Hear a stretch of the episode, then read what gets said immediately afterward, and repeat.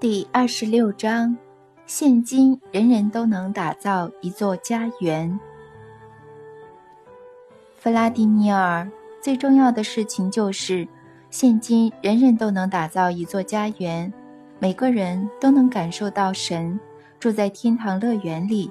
地球上的人类现在距离天堂乐园只要一眨眼，每个人的心中都有意识。当他不再受到教条干扰。弗拉迪米尔，你就可以看到。阿纳斯塔夏突然高兴起来，抓着我的手，想带我到湖边光秃秃的土地上。他用很快的速度边走边跟我说：“只要一会儿，你就能马上明白一切，而且所有人，你我的读者都能了解。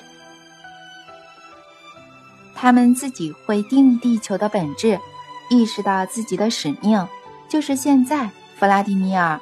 此时此刻，我们要在思想中建立一座家园。你和我，以及他们所有人，我向你保证，相信我，每个人的思想都将与神的思想接触，天堂乐园的门将敞开。走吧，我们走快一点。我要用树枝在岸上画出来。嗯，我们和未来接触你的文字的人一起打造家园，人类的思想将合而为一。人类具有神的能力，可以将思想化为现实。到时地球上不会只有一座家园，人人都能在自己的家园领悟、感受并理解神圣梦想的渴望。我们要建立家园了，他们，我还有你，安娜斯塔夏。等一下，现在已经有很多不同的建案可供现代人居住，你还想弄另一个计划？这有什么意义呢？弗拉迪米尔，你不要只是听我讲话嘛，你要感受我描绘的一切，然后自己在心里完成计划，也让每个人跟我一起描绘。哦，天啊！大家至少尝试看看吧，我求求你们。阿纳斯塔夏开心且与兴奋到发抖，他向世人如此呼吁，让我也开始越来越好奇他的计划。我一开始觉得很简单，但同时又有一种感觉，觉得阿纳斯塔夏这个隐士似乎向所有人透露了一个非比寻常的秘密。整个秘密简单的离奇，如果我顺序记得没错的话。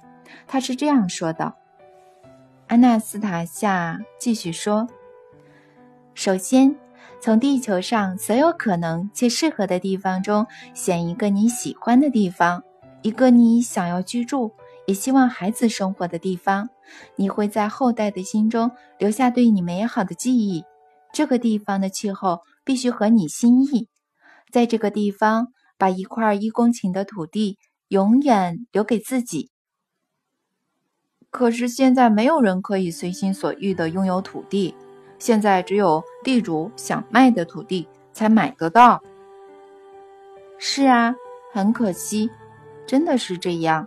我们的国家如此广阔，却连能让你为孩子后代创造天堂乐园一角的一公顷地都没有。不过现在是开始的时候啦，我们可以利用所有现行的法律中最有注意的部分。我当然不会知道所有的法律，但我很确定，我们没有任何一条法律允许永远持有土地。农夫可以租好几公顷的地，但是不能超过九十九年。不然，一开始的时间可以短一点，但我们必须立刻立法，让每个人都有自己的一块地，自己的家乡。这攸关于国家的繁荣，所以如果现在确实没有这样的法律，就代表有制定的必要。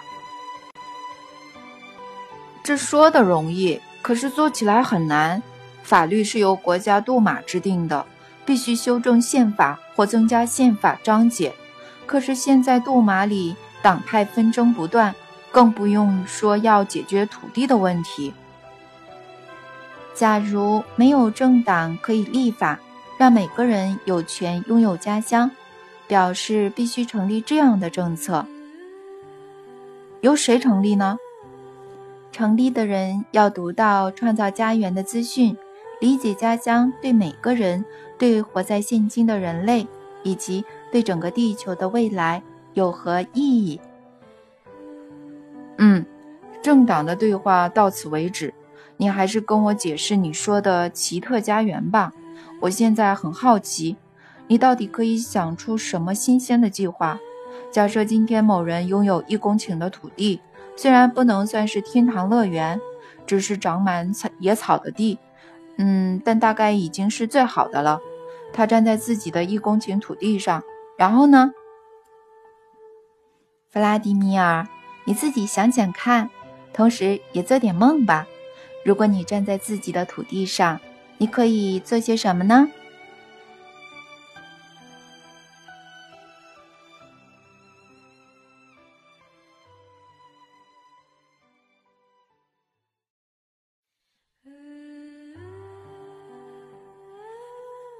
二十七章围篱。首先，嗯，当然要用围篱把整块土地围起来。否则，开始把房子的建材运进来后，可能会被人拿走。而且，如果有种作物的话，还没收成，可能就被偷走了。还是说，你反对盖围篱呢？不反对，就连动物都会画出自己的地盘。只是，你要用什么材料盖围篱呢？为什么还要问呢？当然是木板啊。不，等等，木板可能太贵了。一开始可以先打木桩，然后用铁丝网围住土地。不过之后还是要用木板，以免别人看到里面。木板做的围篱可以维持几年不用维修呢？嗯，如果木板好的话，刷上油漆或干性油。并把木桩在土里的部分涂上树脂，大概五年都不用维修，甚至还可以更久。在这之后呢？在这之后就要稍微维修、铺漆，以免木头腐烂。也就是说，你会一直为了围篱而忙碌，还留给后代子孙更多的烦恼。如果盖的方式不会让孩子操烦，他们的视野不会被腐朽的木材破坏，这样不是更好吗？我们一起想想怎么做出更坚固耐用的围篱，让后代想起你时会心存感念。当然要耐用一点，谁不想这样啊？像是可以用砖头砌成柱子和地基。然后在柱子之间装上不会生锈的铁质栅栏，这种围篱甚至可以用到一百年左右，但只有非常有钱的人才做得起。你想一下，一公顷的土地，周长就有四百公尺了，这种围篱不仅要几十万卢比，还可能要几百万，但好处是可以用一两百年，甚至更久。还可以做出任何形式的家族图腾，让后代看得到时会想起他们的曾祖父，让身边的所有人嫉妒。嫉妒是不好的感受，是有害的，但也没有办法。我跟你说，很少人有能力在一公顷的土地上盖出好的围篱。所以才要想别种的围篱。哪种围篱？你有什么建议吗？弗拉迪米尔，与其用一堆会腐朽的木桩，倒不如种树，这样不是更好吗？种树，然后呢？把木板钉上去吗？为什么要钉上木板呢？你看，森林里生长的众多树木，树干之间都有一点五到两公尺的距离。是啊，没错。可是树干之间有间隔，就不能算是围篱。但中间可以种无法穿越的灌木丛。你仔细观察，想象自己会有多么漂亮的围篱。所有人的围篱都会稍微不同，大家会开始，呃，临促欣赏。历代子孙也会记得是谁创造出如此美丽的围篱。他们不用花时间修缮，还能从中获得好处。围篱的功能不会只是隔离。有人的围篱是种一排桦树，有人是种橡树，也有充满创意的人会做出像是童话故事里的彩色围篱。什么彩色？种五颜六色的树木，像是桦树、枫树、橡树和松树，夹杂着有一串串红壳果实的花楸树。中间还可以种一些夹迷，再腾出空间种雕李和丁香。毕竟一开始就可以全部想好，每个人都要观察植物生长的高度，春天时怎么开花，散发什么味道，以及会吸引哪些鸟类，这样你的围篱就会唱歌啦，散发香味，而且你永远都看不腻。因为这幅景象每天都会变换色调，围篱在春天时花团锦簇，秋天则变得一片火红。阿纳斯塔夏，你真像是个诗人，原本只是个简单的围篱，却能把它变成这样，你知道吗？我很喜欢这样的转变，以前的人怎么都没有想到呢？不用油漆。也不用修缮，树木长得太快时，还可以砍下来做木柴，再种新的树代替，就像画画那样改变景色。只是种这种围篱要花很久的时间，如果每两公尺种一棵树，总共得挖两百个洞种树苗，树木之间还要种灌木，而想当然。你又会说不能运用科技？正好相反，弗拉迪米尔，在这个计划中没有必要拒绝科技。黑暗力量显现的一切必须转向光明力量。为了尽快实现心中的计划，还可以用犁沿着土地的周边挖出一道沟，然后种下树苗。同时种下你决定在树木之间种的所有灌木苗和种子，然后再用犁走过一次，把土盖上。当土壤还是软的时候，你可以调整位置，让每棵树苗整齐地排成一列。听起来很棒，所以一个人在两三天内就能做出整座围篱啦。是的。唯一可惜的地方是在围篱长大之前，没有办法阻挡小偷。围篱要等很久才会好，像松树和橡树又长得特别慢。可是桦树和白杨树长得很快，树木之间的灌木丛也长得快。如果你很急，可以一开始就种两公尺高的树苗。桦树长高时，可以砍下来用在家里；逐渐成熟的松树和橡树会取代它的位置。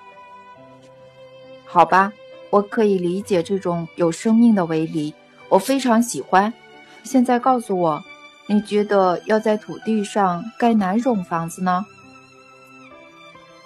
弗拉迪米尔，或许我们可以先规划整片土地。你是说分区栽种番茄、马铃薯、小黄瓜吗？这通常是女人在做的，男人要负责盖房子。我认为一开始就要盖又大又气派的欧式建筑，让后代子孙对你留下好印象。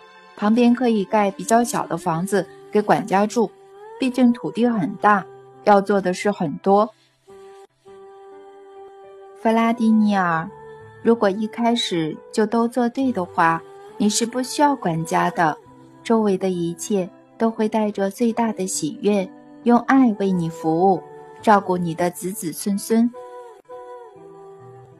这不会发生在任何人身上的，就连你最爱的下屋小农也是。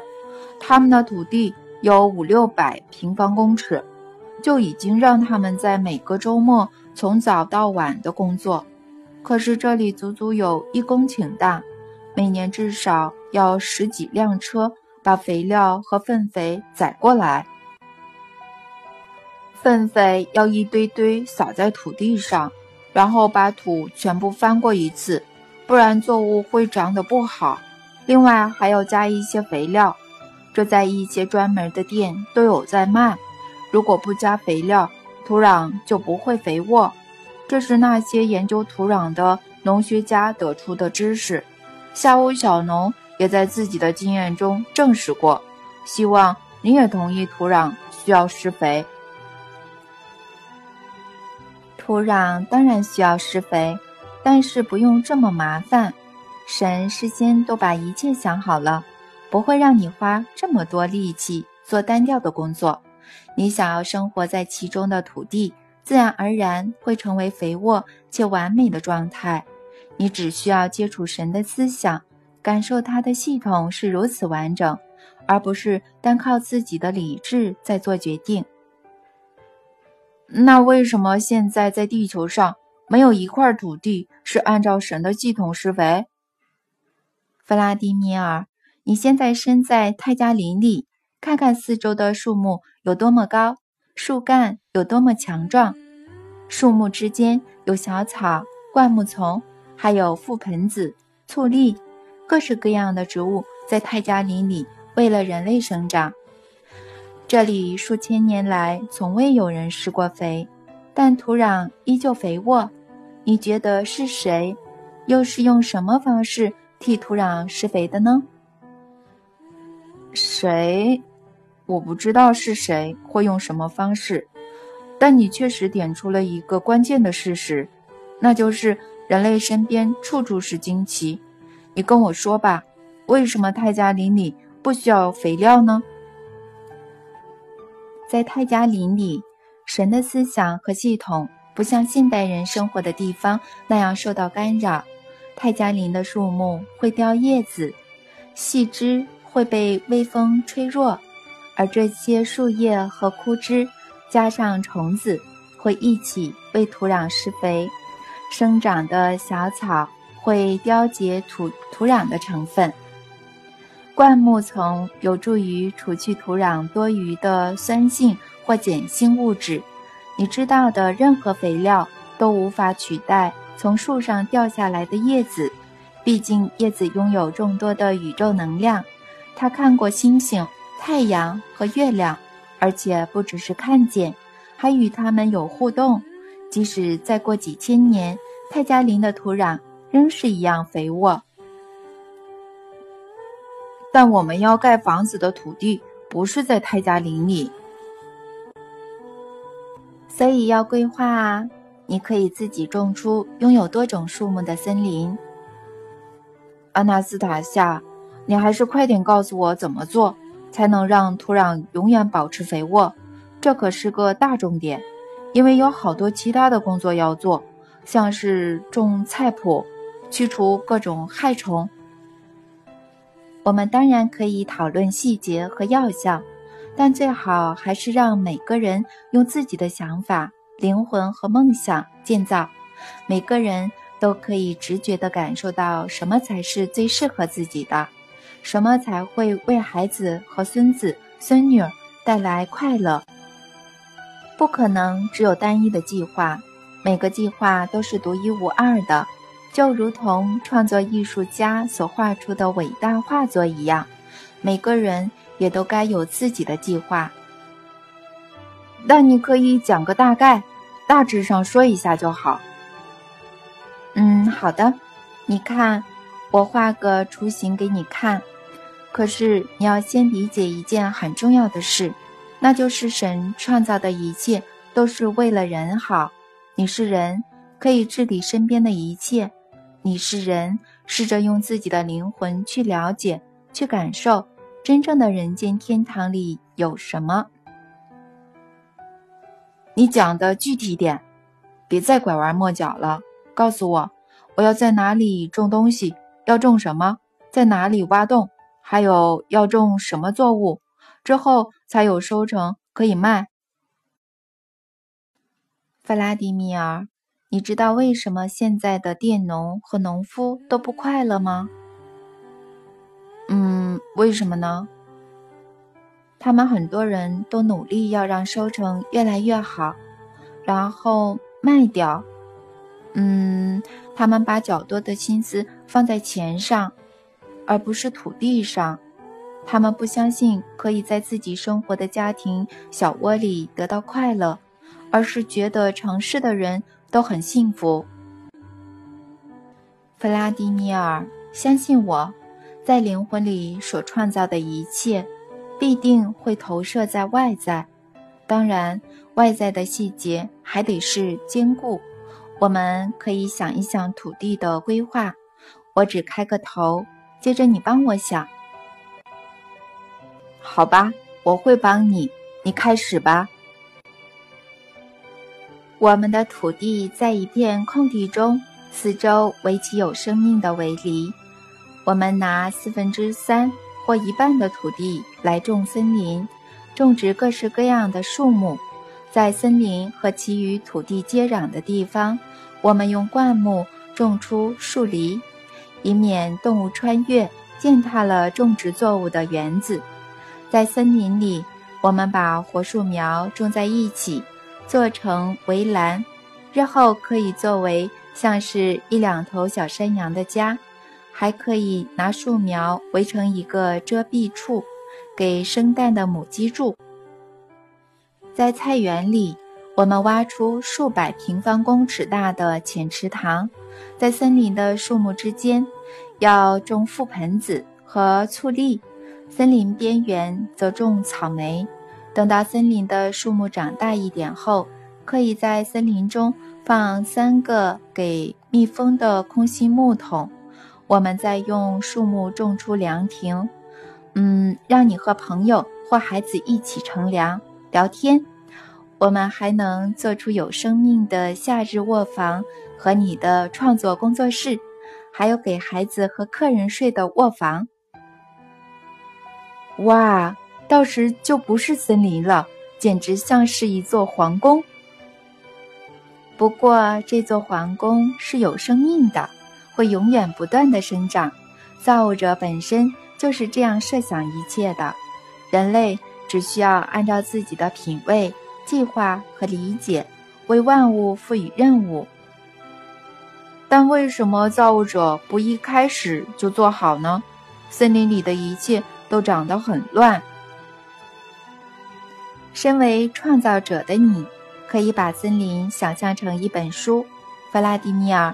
你仔细看，天父把一切都写进去了。你看，那边三棵树彼此之间的间隔只有零点五公尺。你可以按照自己的意愿把树木种成一排，还能运用众多类似的树木排成其他不同的形状。在树木之间有灌木丛，你可以思考如何利用这些灌木，为你的生活增添趣味。至于有些树木中间没有长草和灌木，这些树可以让你在未来建造有生命的家。你仿佛是在为万物设定城市，然后依照自己的品味修正。未来在你的土地上，周围的一切都会珍惜并喂养你和你的孩子，使你们感到快乐。要有东西吃的话，就得工作菜园，但照顾起来一定会很累人。相信我，弗拉迪米尔，菜园也可以有效的设计，不会让你付出太多劳力的。你只需要从旁观察，就像森林里生长的所有东西，小草之间也可以长出蔬菜，最漂亮的番茄和小黄瓜。只要四周的土地不是光秃秃的一片，味道还会更好吃，为生命体带来更多好处。那杂草呢？难道蔬果不会被害虫或甲虫吃光吗？大自然的一切都有目的，没有杂草是无用的，更没有对人类有害的甲虫。怎么会没有？像蝗虫或科罗拉多金花虫就是害虫，会吃掉田里的马铃薯。是啊，会吃掉，但这也证明了，正是人类的无知破坏了地球的自给自足。与神圣造物者的构想相抵触，怎么可以每年在同一个地方执意的犁田折磨土地呢？这就好像在用刮刀揭开还没复原的伤疤，同时又要求伤疤长出有益的东西。科罗拉多金花虫或蝗虫不会来碰我们构想出来的土地，只要一切活在完美共荣的状态。为主人而生的果实也会达到和谐。不过，如果一切到最后真的都像这样，在你构想的土地上，人类不需要施肥，不需要用毒药对抗各种害虫，不需要除草，一切都会自行生长，那么人类还要做什么呢？活在天堂乐园里，就像神希望的那样。只要可以建立这样的天堂乐园，就能与神圣的思想接触，与他共同生出新的创造。什么新的创造呢？刚才说的创造出来后，新的创造就会出现了。我们先想想，现在还有哪些需要完成的？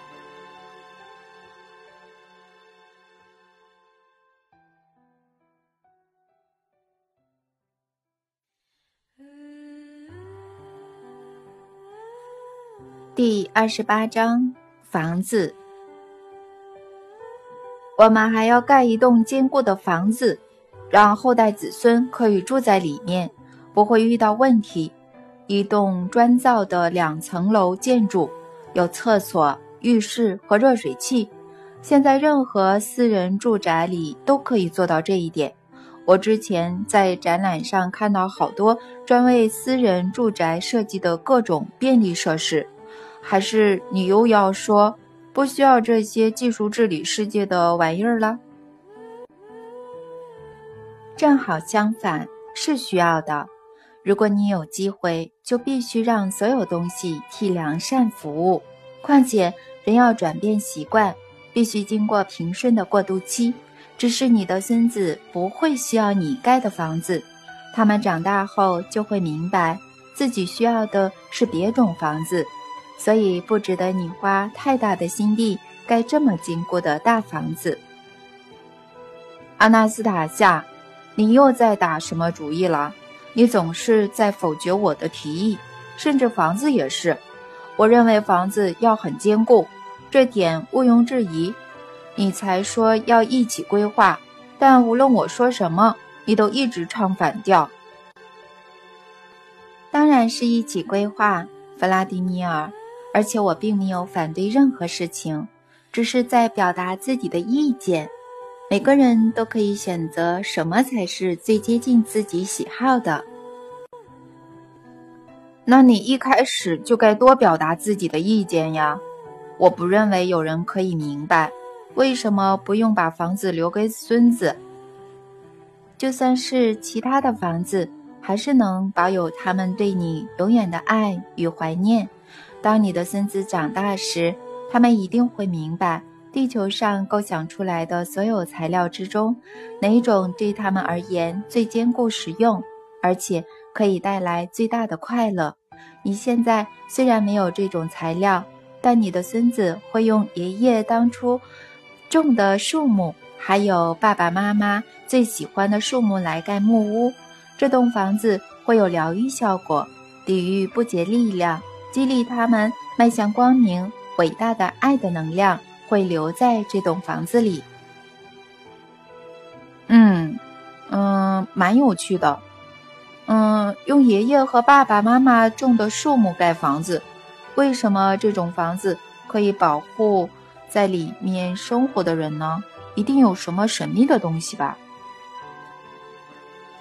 你怎么会把爱的光明能量称为神秘的东西呢，弗拉迪米尔？因为我不是很懂。我原本是在讲盖房子和土地的规划，你却突然扯到爱。为什么是突然呢？所有东西从一开始都要用爱去创造呀。什么？维里也是吗？就连森林的树苗也要用爱去种吗？当然，伟大的爱的能量和宇宙的所有星球都会帮助你过着圆满的生活，神之子天生拥有的生活。哎，你现在就在讲别人听不懂的话了，阿纳斯塔夏。你从房子、菜园，然后又扯到神，这之间可以有什么关联呢？弗拉迪米尔，原谅我的解释让你听不懂，容我试着稍微换个方式说明我们计划的重要性。好，但计划就会变得是你的。而不是我们的计划是属于所有人的，弗拉迪米尔。许多人的灵魂都能直觉地感受到，只是一时流行的教条、技术治理方式和科学带来的声音，都企图让人远离幸福，没有机会具体构想、了解计划。所以你才要试着说得更具体点呀。好，我试试看。哦，真希望我的解释能让人明白。哦，神圣志向的逻辑啊，帮助我组合出更浅显易懂的词语吧。第二十九章，爱的能量。神为了自己的孩子，把伟大的爱的能量送往地球。每个人都在某个时候获得这个能量，他经常试着用自己去温暖人类，永远留在他们的身旁。可是大部分的人却不让这个伟大的神圣能量留在身边。你想象一下，一对男女某天在爱的美丽光辉下认识彼此，希望永远结合彼此的生活。他们认为。只要在证书上签名，在众人的见证下举办仪式，就能稳固他们两人的结合。但是没有用，没有几天的时间，爱的能量就离开了他们。现在几乎所有人都是这样。你说的没错，阿纳斯塔夏。现在有一堆人离婚，大概有七成吧。就算没有离婚，相处模式也像猫与狗。或者对彼此不理不睬，这点大家都心知肚明，却没有人明白为什么离婚率这么高。你刚刚说爱的能量离开了他们，为什么会这样呢？感觉他好像是在捉弄所有人，或是在玩什么游戏。爱不会捉弄任何人，更不会玩什么游戏。爱很想永远留在每个人的身旁。可是人类却选择了自己的生活方式，而这种生活方式会让爱的能量饱受惊吓。爱无法给破坏灵感。当男女开始一起打造生活时，当他们想要居住的公寓像个没有生命的石窖时，当两人都有自己的工作、兴趣和生活圈时，当他们对未来没有共同的愿景。共同的志向时，当身体只因为肉体的欢愉而吸引彼此，之后把自己的孩子交给残酷的世界，交给这个没有干净水源又充斥帮派、战争和疾病的世界时，这并不值得让爱的结晶留下来，活在痛苦之中，所以爱的能量才会离开。但如果这对新婚夫妻很有钱呢？或者他们的父母不是送他们小公寓，而是设备先进且大门有警卫驻守的六房公寓，还送他们好车，帮他们在银行账户存一大笔钱。这样，爱的能量会同意留下来吗？这对夫妻可以在爱中活到老吗？他们到年老都会活在恐惧之中，没有自由，也没有爱，只能眼睁睁看着周遭的一切慢慢老旧腐败。所以，这个挑剔的爱的能量到底想要什么呢？爱不挑剔，也不固执，他希望的是神圣的创造。只要愿意与他共同创造爱的空间，他就可以永远温暖那个人。在你描绘的计划中有任何地方是爱的空间吗？有的，在哪里？在所有地方，爱的空间会为伴侣两人而生，接着为他们的孩子而生。孩子会透过三个存在层面与宇宙建立起连接。你想象一下，弗拉迪米尔，一对男女会开始在爱中实现你我描绘的计划，种出家族树、草地和花园。当他们的创造在春天盛开时，他们会非常开心。爱会永远在他们之间，在他们心里，在他们四周。他们会在春天的花儿中看见彼此，记得他们当时如何一起种出盛开的树木。覆盆子的味道会让他们想起爱的滋味。秋天时，男女在彼此的爱中碰触覆盆子的树枝。茂密的花园里有美丽的果实正在成熟，而这座花园就是他们一起完成，在爱之中种出来的。男人挖洞时，额头汗如雨下；女人发出洪亮的笑声，用手替他擦去汗水。然后在他发烫的嘴唇上亲了一下。生命中常常只有一方有爱，另一方只是容忍对方待在旁边。只要两人开始打造自己的花园，他们就能共享爱的能量，爱的能量也永远不会离开他们。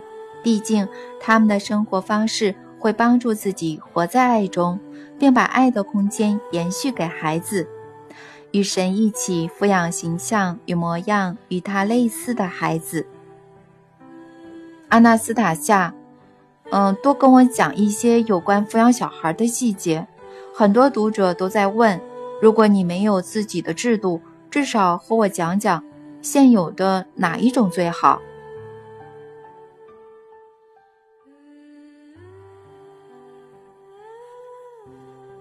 第三十章。按照他的形象和模样，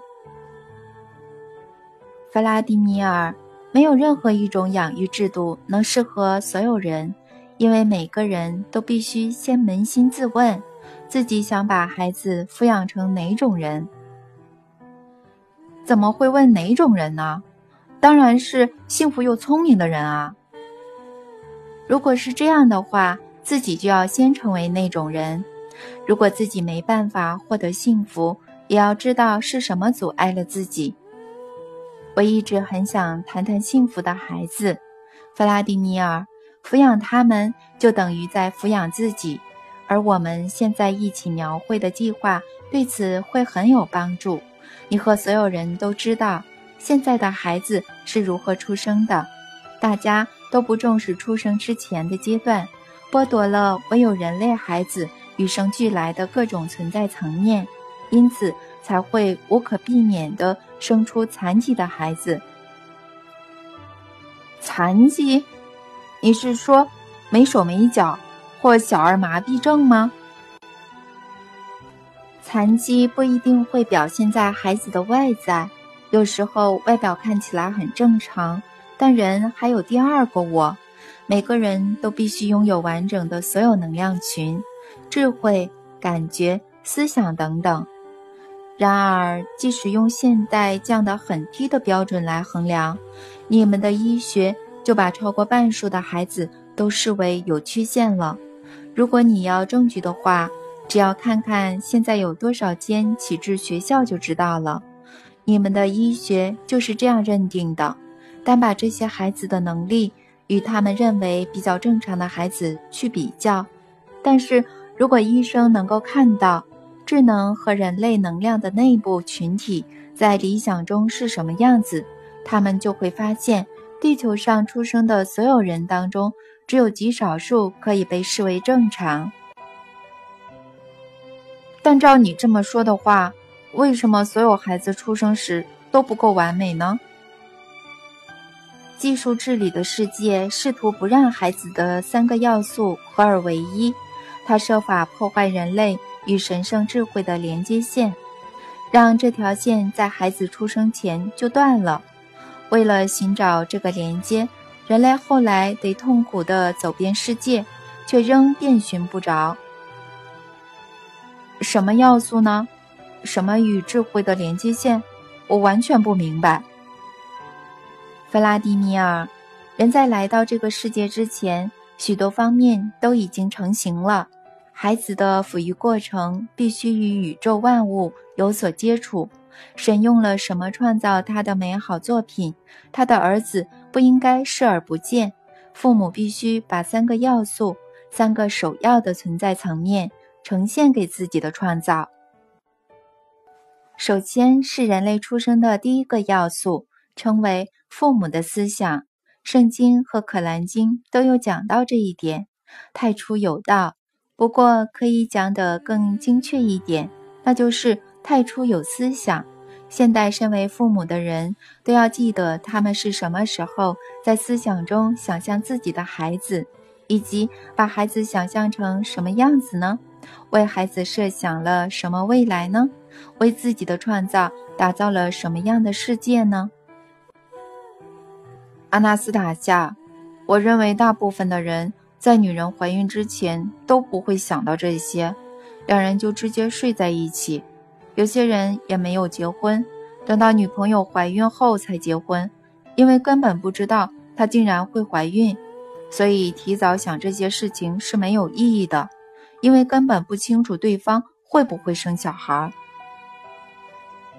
遗憾的是，事情还真的是这样。大部分的人都是在肉体欢愉后而怀孕的。然而，人类神的模样和形象，不应该是以欢愉后的产物来到这个世界上。现在试想另一种情况：男女在对彼此的爱中。在对未来的创造的思想中，打造一座有生命的美好家园。他们想象自己的儿子或女儿在这个地方会有多快乐，孩子会如何听到神的创造的第一个声音，母亲的呼吸声和鸟儿的歌声。他们接着想象长大成人的孩子在辛苦的旅程后，会如何走进父母打造的花园。坐在雪松树荫下休息，在这棵父母出于对他的爱及想着他时，在家乡土地上亲手种下的树木下，未来父母种下的家族树会决定第一个要素，进而号召众多星球对未来的创造伸出援手。这个要素是必须的，很重要，尤其是这个要素是神与生俱来的。这会确定你之后创造的会与神类似，与他类似，伟大的造物者。他将因为自己子女的意识而感到开心。太初有思想，请相信我，弗拉迪尼尔。当两人的思想在爱中结合时，当两人思考着美好的创造时，宇宙所有的能量流都将汇聚在一起。第二个要素，或说是另一个人类层面，是两个身体在以下条件中合二为一时诞生的：在爱中，在美好创造的思想中，在为未来的孩子打造天堂乐园的地方，以及有生命的家园中。这个要素的诞生会在天空中点亮一颗新的星星。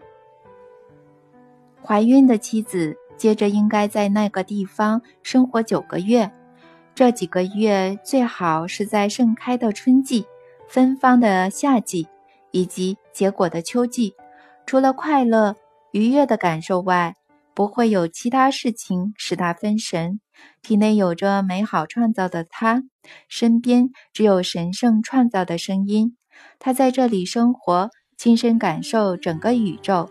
这位未来的母亲必须看得到星星，然后用思想把所有星星和星球送给自己美丽的孩子。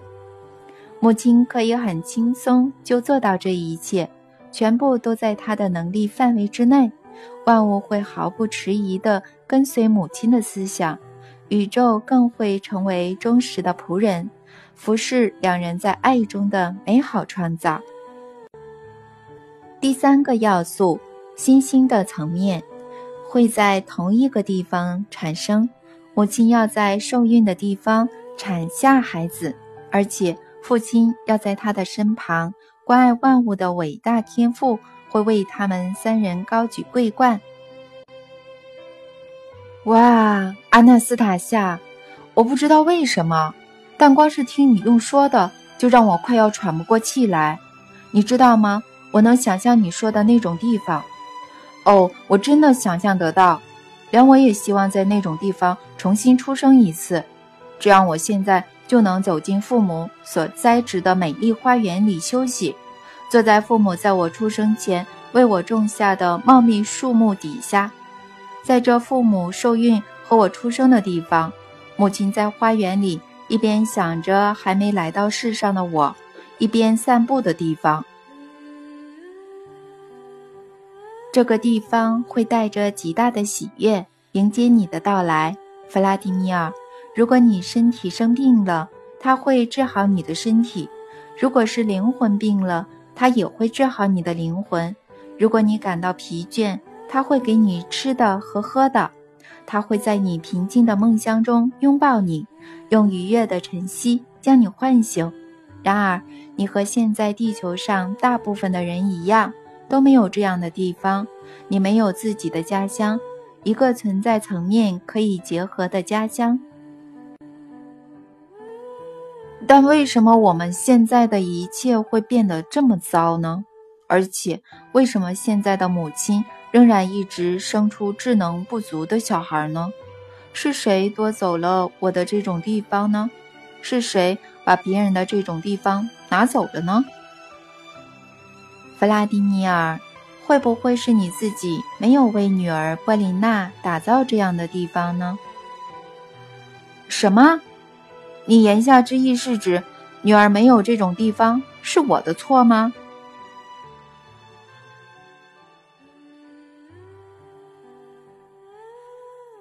第三十一章，但是谁的错呢？可是我不知道可以做到这么好，唉，真是可惜，生命不能回头，把一切都修正。为什么要回头呢？生命是延续的，每个人在任何时刻都有机会创造美好的生活方式。生命当然是延续的，可是像活到老了，还能带来什么好处呢？现在老人都期待孩子帮助他们，可是孩子自己都失业了，况且要怎么抚养已经长大的成人的孩子呢？还是能给长大成人的孩子神圣的抚养，但要怎么做呢？你知道吗？如果老人向自己的孩子道歉，会是件好事，真心忏悔自己没给他们无忧无虑的世界，为肮脏的水源和污染的空气道歉，再让他们用年迈的双手开始为长大成人的孩子建造真正且有生命的家。